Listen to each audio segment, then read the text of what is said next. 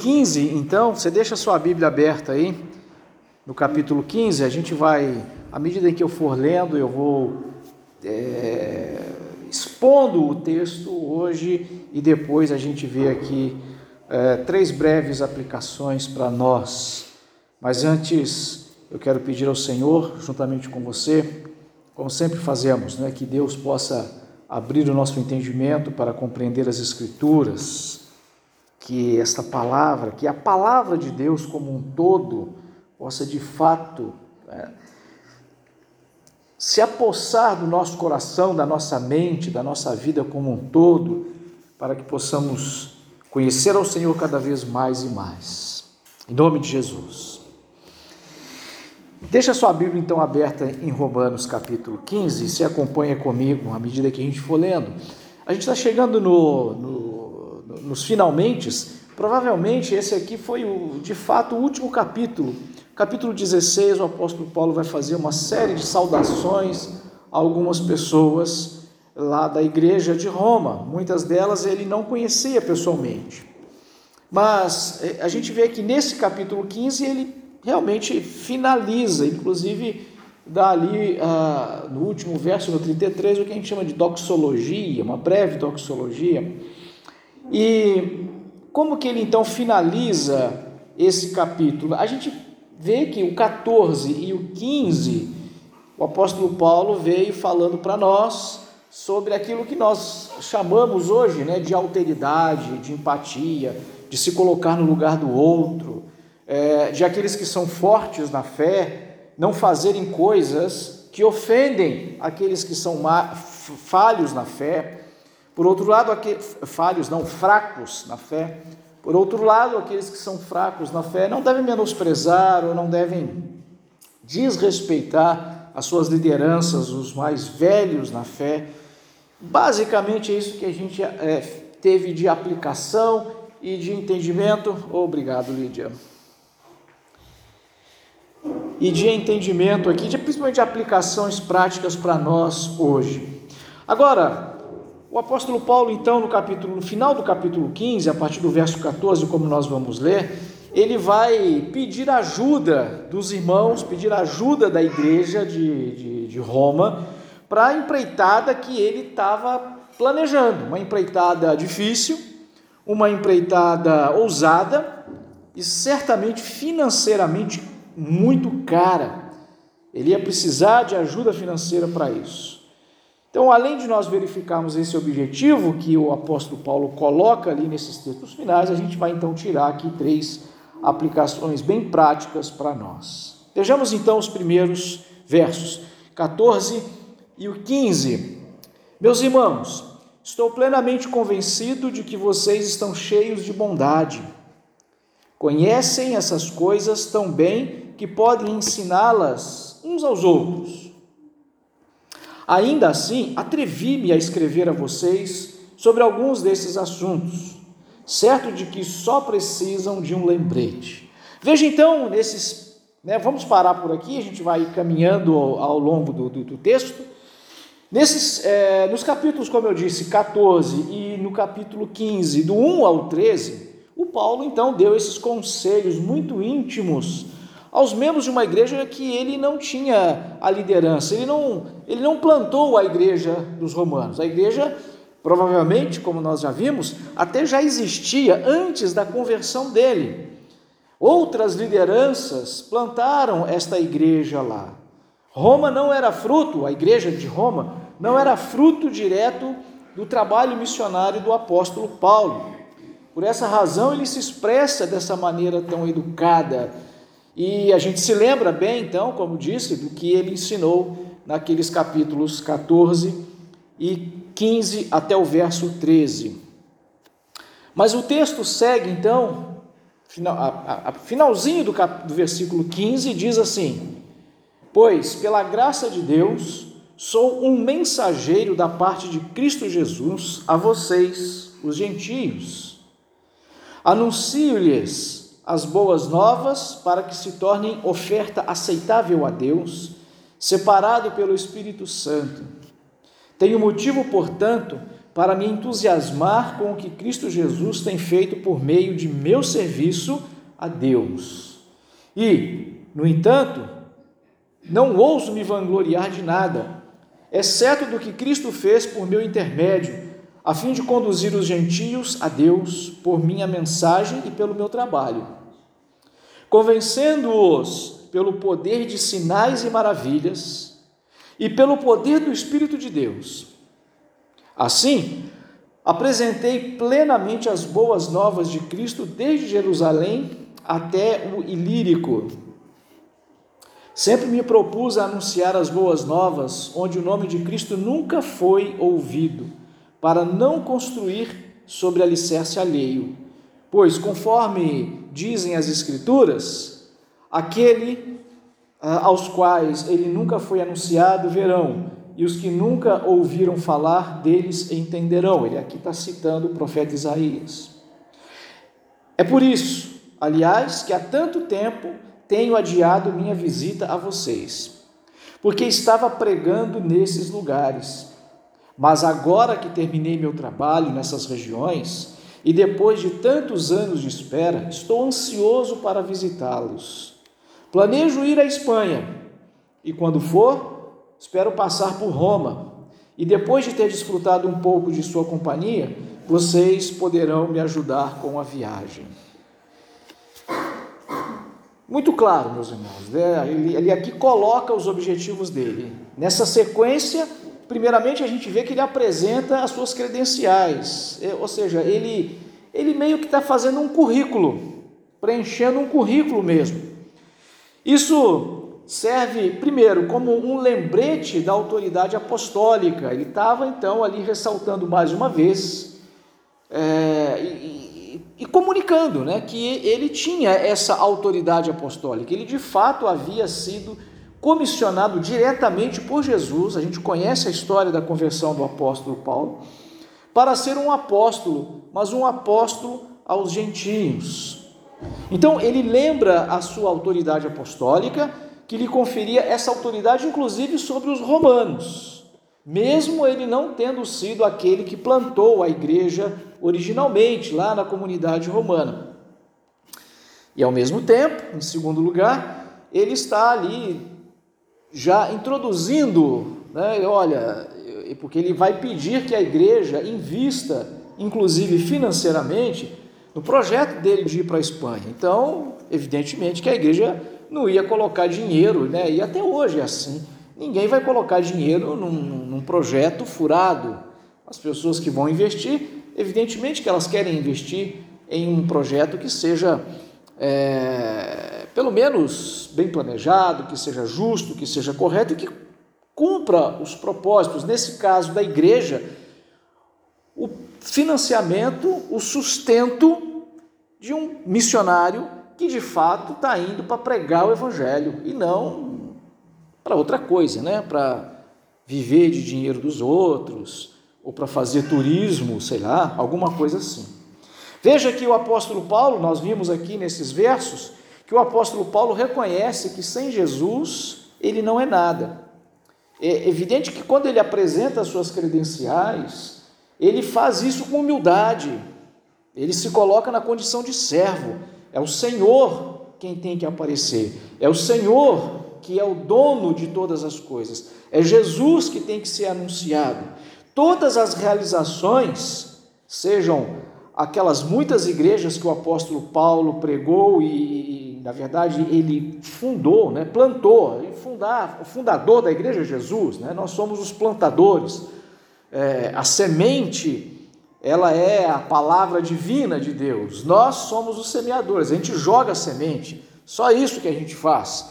Mas nós não podemos nem fazer, nós não podemos nem criar a própria semente, muito menos fazer essa, essa semente germinar ou mesmo crescer. Isso é obra de Deus.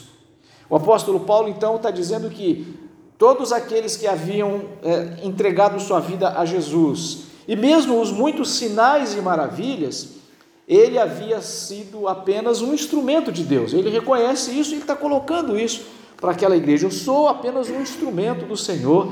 E o desejo dele é de que essa instrumentalidade também fosse é, anunciada lá na Espanha. Ele vai dizer aqui com outras palavras, né, que ele jamais pescou no aquário dos outros.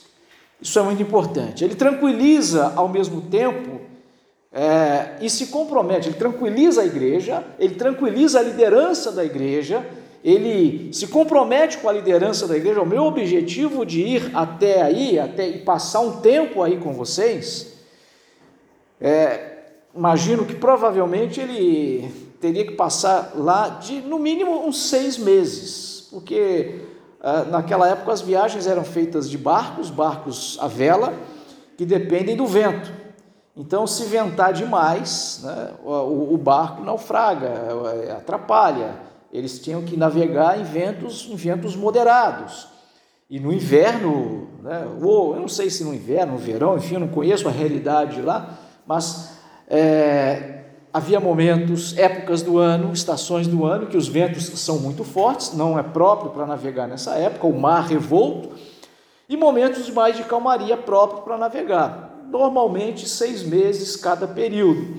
Então, talvez no mínimo uns seis meses ele passaria lá na igreja junto com os romanos. Ele está tranquilizando: olha, eu não estou indo aí com o objetivo de querer ser o pastor da igreja, é, de querer usar da minha autoridade apostólica para ser pastor aí, ou qualquer outra coisa que possa é, se passar por isso. Meu objetivo é pregar o evangelho aos gentios, principalmente, e mais ainda, àqueles que ainda não ouviram o evangelho.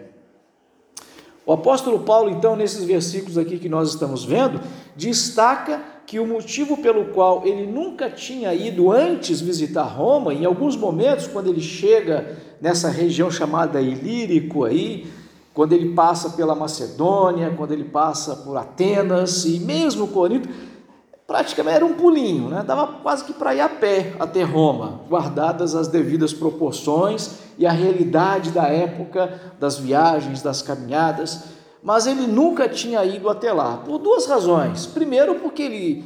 É, o, primeiro, porque na verdade o Senhor é, não tinha permitido isso ainda. E quanto a isso, eu vou falar com mais clareza um pouco mais adiante.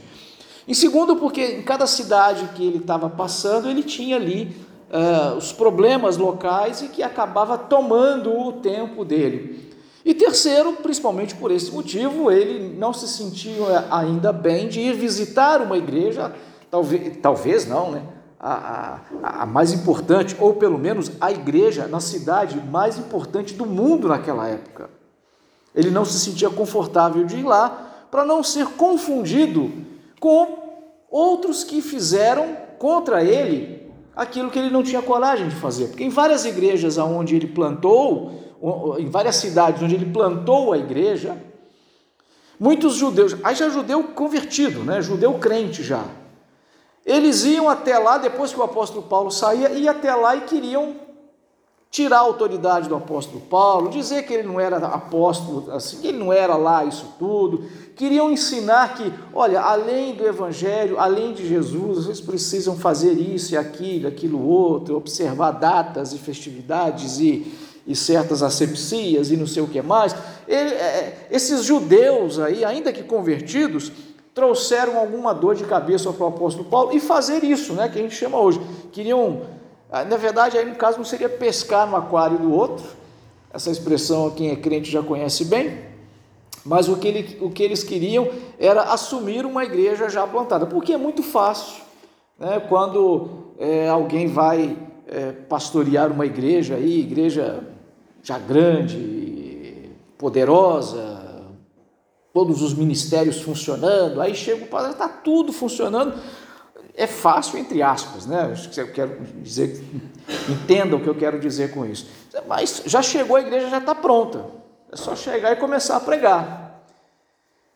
Agora, começar do zero, ir para um lugar não tem nenhum crente e ali pregar o evangelho, primeira conversão, a segunda, a terceira, a quarta, a quinta, é, plantar realmente a igreja, aí era outra coisa. Aí tinham muitos que não queriam.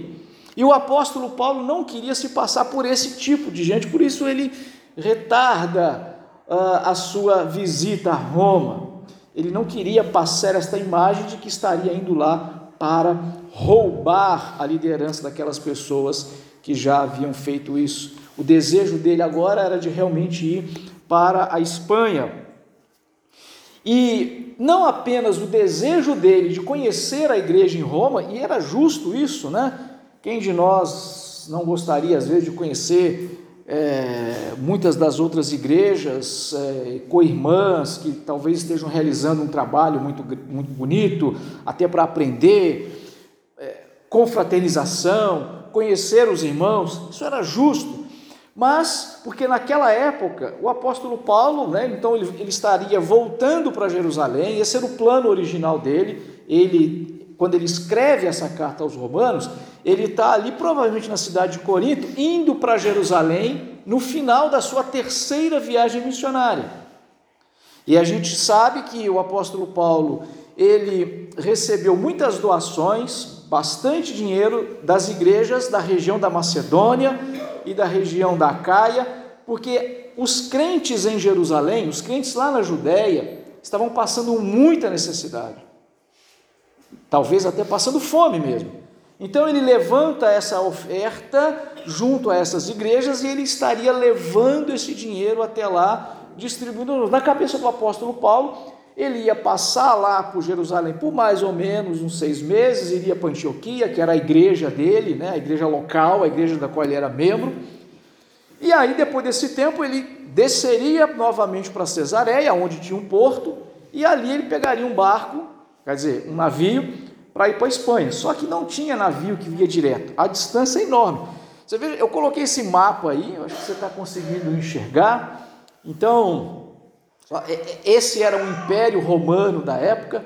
Se você olhar aqui mais à sua esquerda, você tem um marrom né, e um laranja. É, esse laranjinha aí, se você se localizar, a cesareia fica aí. Agora vai traçando uma linha reta, você vê que você consegue identificar o mapa da Itália, que é aquele mapa rosa, tá vendo?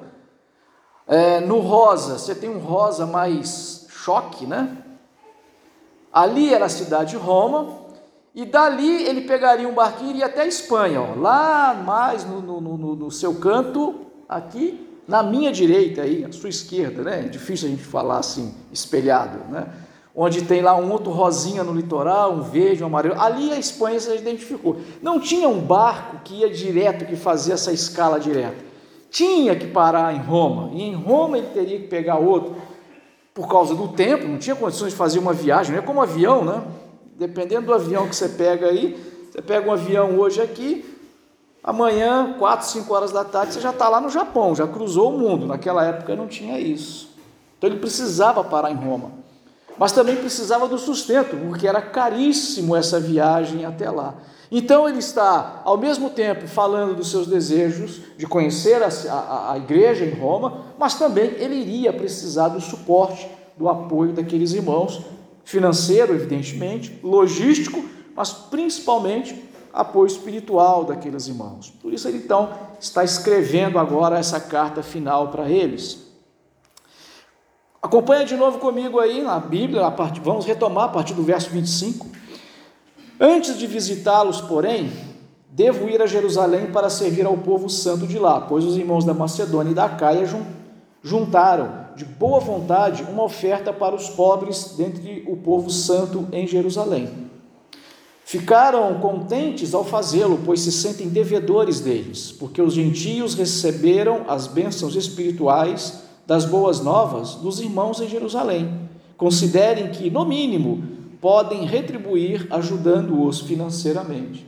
Então, isso que eu acabei de falar, mas acrescento aqui que o apóstolo Paulo está dizendo: olha, é, junta as duas coisas. Primeiro, a generosidade dos irmãos lá da Caia e da Macedônia, é, a, a, esse espírito de cooperação, mas também existe um dever moral, não legal, mas moral.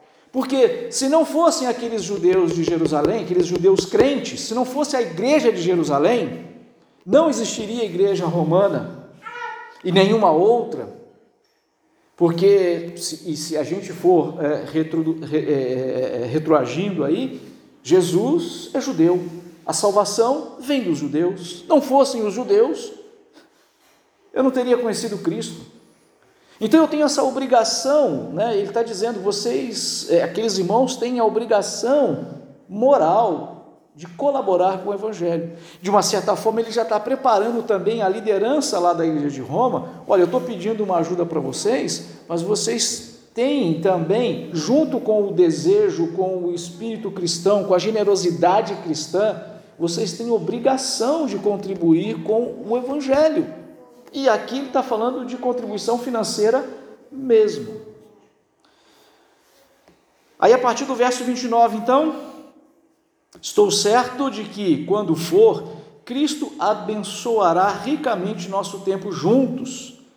Irmãos, peço-lhes em nome de nosso Senhor Jesus Cristo e pelo amor que lhes foi dado pelo Espírito Santo, que se unam a mim em minha luta, orando a Deus a meu favor.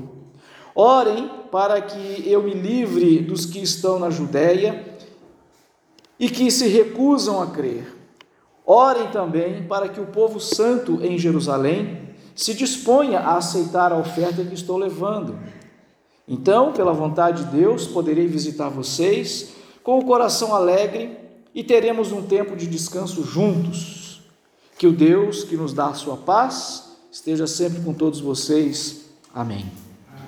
Então, veja, ele agora pede a oração dos irmãos, ele está aqui mais uma vez lembrando a eles da responsabilidade e da obrigação moral dos romanos em contribuir.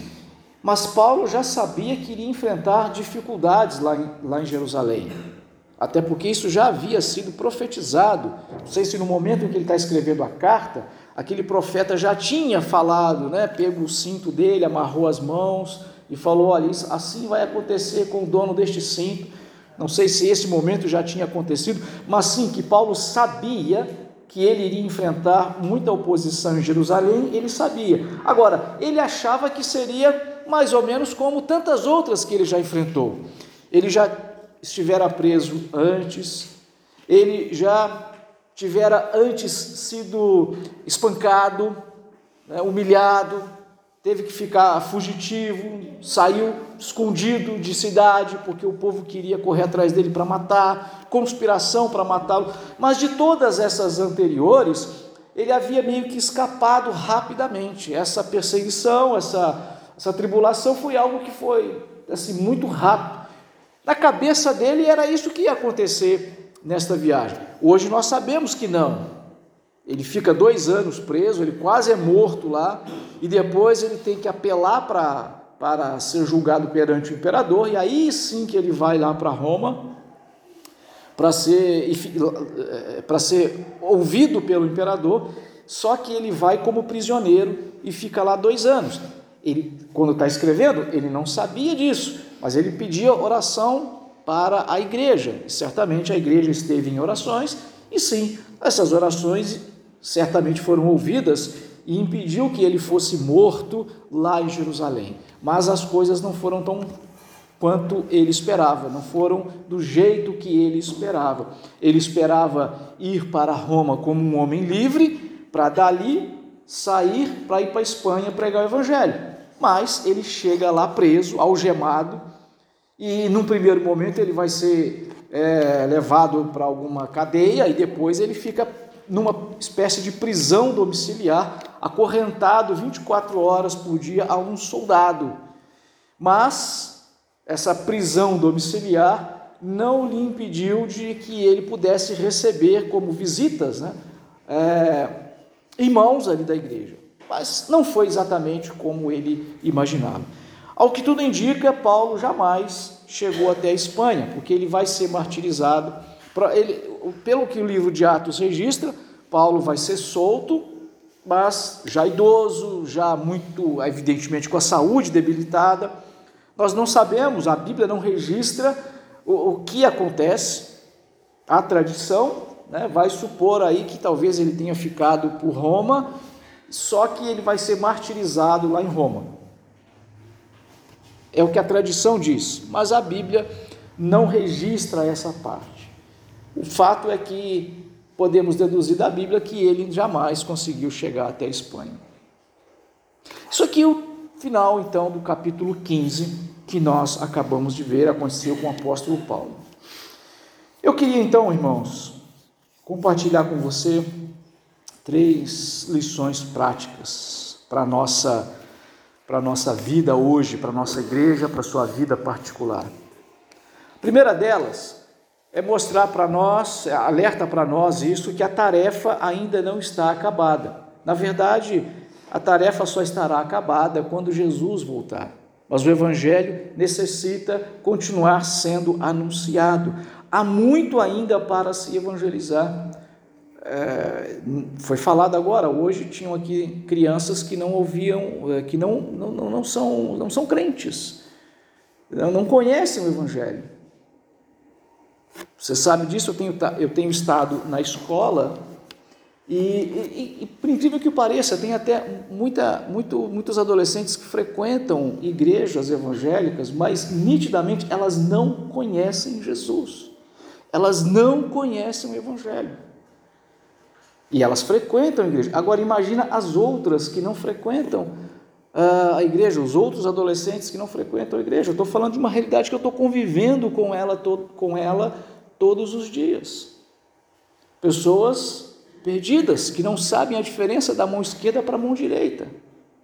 Às vezes a gente vive hoje num país né, evangélico, a gente vê políticos disputando o voto evangélico, a gente vê pastores aí na televisão e nas mídias é, é, é sendo ouvido e sendo até é, temido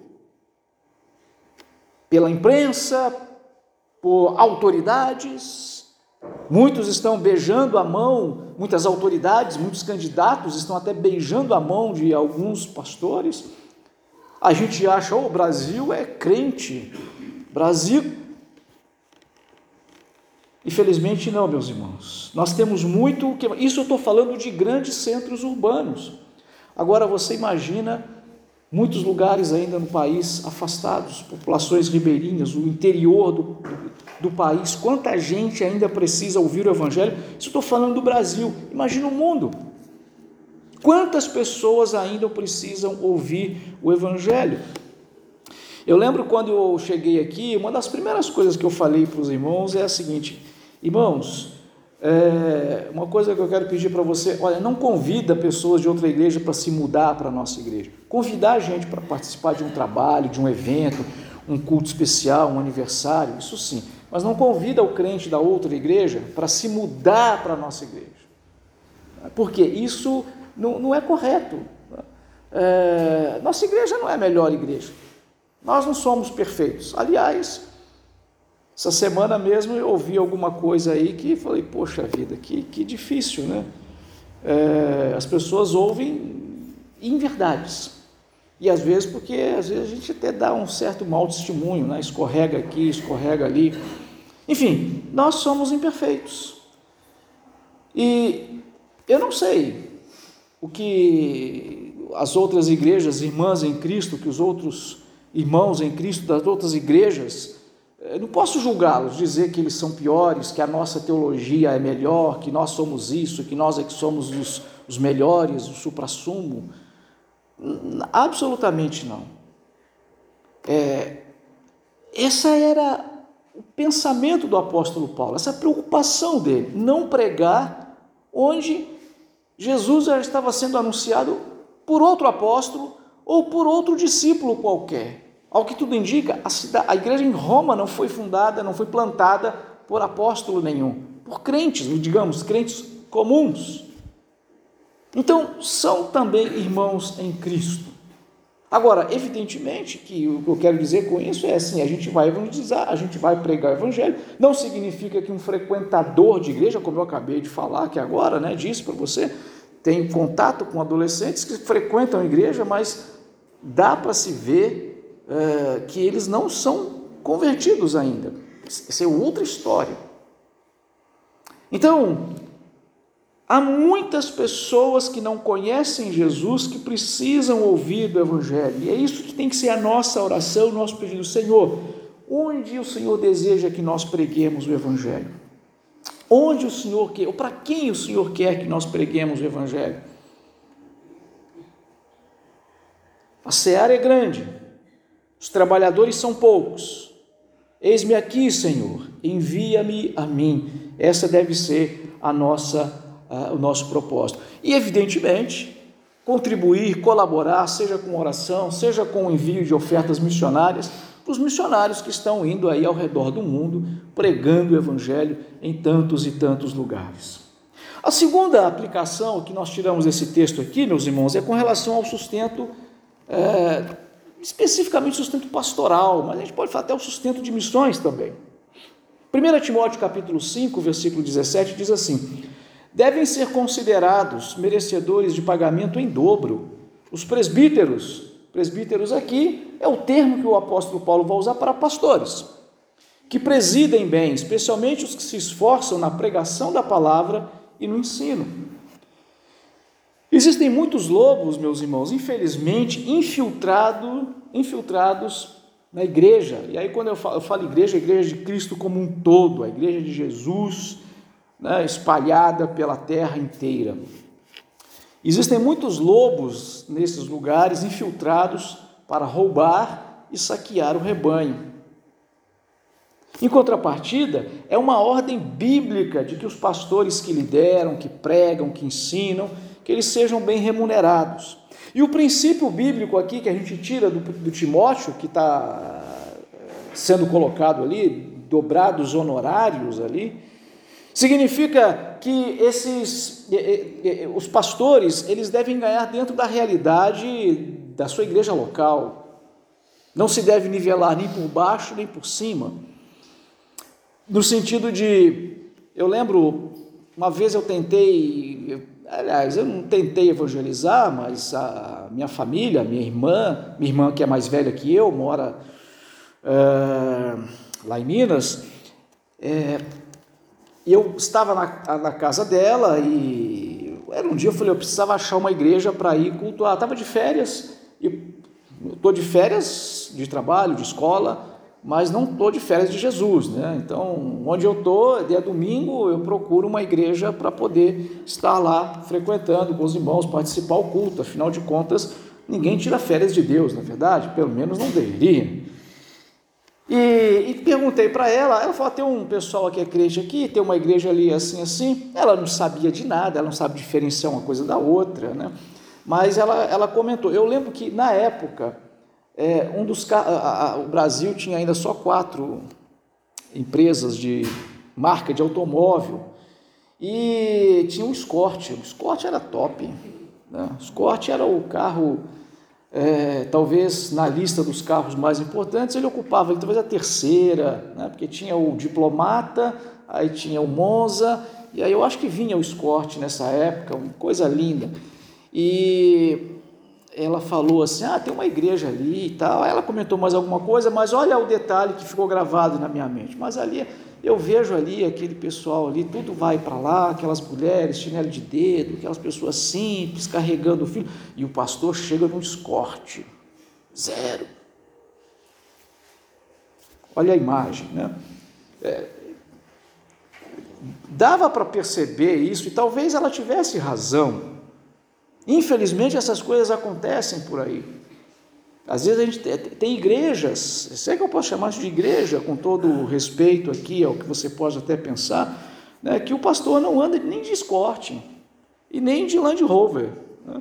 Sabe que um dia ainda vou ter uma Land Rover ainda, lá no céu, aqui não, lá no céu. Mas ele anda de helicóptero, anda de avião, quer andar de carro, pelo amor de Deus, né? Não é isso, meus irmãos. Mas também não é aquele negócio do pastor, não, o pastor tem que ser pastor pela fé. Te dá uma ofertinha. Se sobrar dinheiro, a gente dá. Se não, não. O princípio bíblico não é esse. É isso que ele está ensinando para nós. E em terceiro e último lugar, quais são os seus planos para o futuro?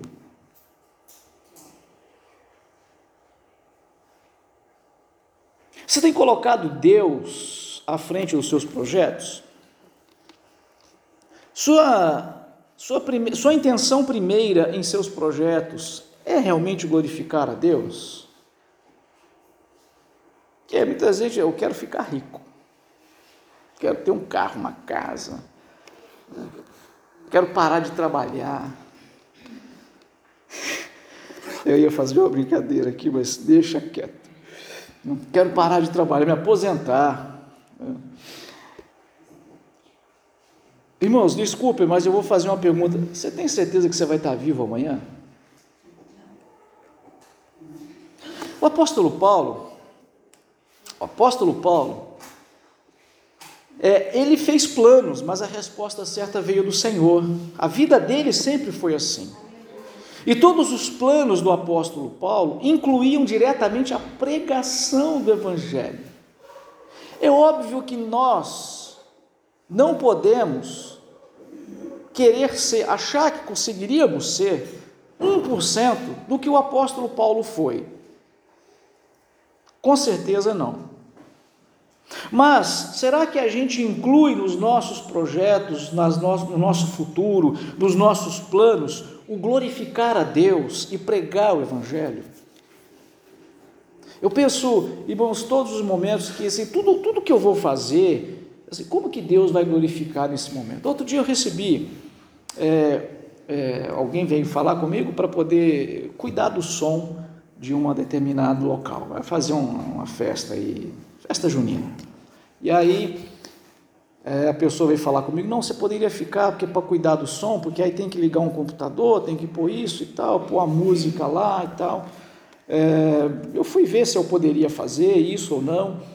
É, mas a primeira coisa que me veio à mente, ó, a gente vai fazer assim, e é para tal hora começa, liga e tal, aí depois tal hora coloca a música e deixa a música rolar. Né? As músicas de, de, de quermesse country, né? porque não, tem, não, não, é uma festa que teria característica é, religiosa, não. Não teria. Seria evidentemente que eu nem iria conversar. Né? Aí eu falei, aí, na hora eu falei assim, hum, já sei, vou colocar a música do Shot Santo. Para quem não conhece o Shot Santo, depois você procura aí no YouTube músicas do Shot Santo. Que seria a música de quermesse, mas gospel. Eu falei, eu vou estar lá, vou colocar, vai, vai, vão ser obrigados a ouvir, então mandar embora, pode ir embora, né?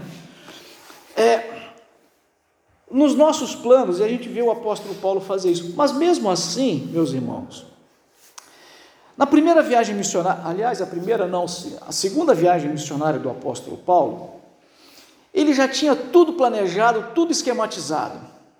Vamos imaginar, vamos, imaginar aqui no Brasil, porque fica mais fácil do que eu tentar falar de coisa ali do mapa ali que você está vendo, está tão longe. Mas vamos pensar aqui no Brasil. Vamos supor que fosse o apóstolo Paulo estivesse e fosse aqui no Brasil nos dias de hoje. Aí o apóstolo Paulo sai aqui de Boiçucanga, né, da igreja batista aqui em Boiçucanga, porque é membro aqui da igreja. E aí é, Deus fala, olha, vai para a segunda viagem missionária. Aí, beleza. Nós vamos pregar o evangelho lá em Coraci. É isso que eu. É, é, lá é a região que eu quero pregar, porque ninguém ouviu o evangelho lá ainda e ele vai. Aí ele sai daqui de Boiçucanga e vai para a rodoviária do Tietê. Vai, vai pegar o ônibus lá, que é o que vai levar para tal lugar. Né? Mas, enfim, tempos ainda mais antigos, não dá para chegar e pegar, tem que chegar na rodoviária e aí tem que dormir, porque o ônibus só sai seis horas da manhã do dia seguinte. Aí ele junta todo mundo lá, eles vão lá para aquele hotelzinho bem, bem baratinho, porque não tem dinheiro para pagar o Doutrine Tower ali, alguma coisa assim. Amanhã nós vamos pegar o ônibus 6 horas da manhã. Assim que a, que a bilheteria abrir, a gente vai lá, compra as passagens, já arruma tudo, vamos lá. Vamos sair cedo. Vai dormir. Naquela noite, Deus fala assim: você vai ter que ir para Campo Grande. Né? Coraci está para cá, Campo Grande, Mato Grosso do Sul está para cá. Ele vai para a rodoviária e compra uma passagem para Campo Grande. Deus mudou ali. Deus não falou com ele. Mas ele estava querendo ir para pregar o evangelho. Mas Deus mudou. Agora, de novo, eu quero ir para a Espanha para o Evangelho. Estava cheio de planos, tudo esquematizado. Vou para Jerusalém, entrego as ofertas lá, o pessoal, tá. E aí vou para Antioquia, arrumo as malas, pego outro, né, alguns companheiros de viagem ali para poder ir com mais alguém que quisesse ir com ele. Chego lá em Roma, ficamos seis meses aqui em Roma. Né, ele, você viu no finalzinho dos versículos ali? Ó, oh, nós vamos ser bênção na vida do outro. Quero muito compartilhar com você tudo que Deus fez comigo e vocês vão compartilhar o que Deus está fazendo aí com vocês. E aí, ó, no primeiro navio para a Espanha eu vou embarcar e vou para lá com a bênção de vocês. Deu nada certo. E olha que ele estava fazendo planos para a glória de Deus. E você tem colocado Deus nos seus planos, seus objetivos, seus propósitos, o que você vai fazer da vida daqui para frente? É pregar o Evangelho? É anunciar o Evangelho de Jesus? É literalmente tudo o que você planeja é para pregar o Evangelho para o Senhor Jesus? Que nós devemos ter isso sempre em mente, meus irmãos, porque o conselho da Bíblia é: quer comais, quer bebais ou façais qualquer outra coisa, fazei tudo para a glória de Deus. Se os seus planos não incluem a glória de Deus, ó, são planos furados. São planos furados. Mas quando você inclui Deus, você se coloca nas mãos de Deus, ainda que Deus mude completamente os seus planos, você vai se sentir realizado. Como o apóstolo Paulo, várias cartas ele escreveu, a, a carta de Filipenses, a carta de, principalmente a carta de Filipenses, a Timóteo também. É, todos os especialistas dizem que foi a, a última que Paulo escreveu. Ali ele já estava preso. Não era essa prisão que ele ficou lá em Roma, esses dois anos. Já era a última, a derradeira.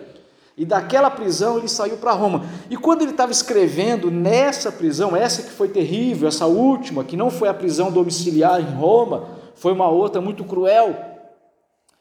Nessa última carta, leia a carta de Colossenses para você ver como que ele está cheio de alegria e de gratidão.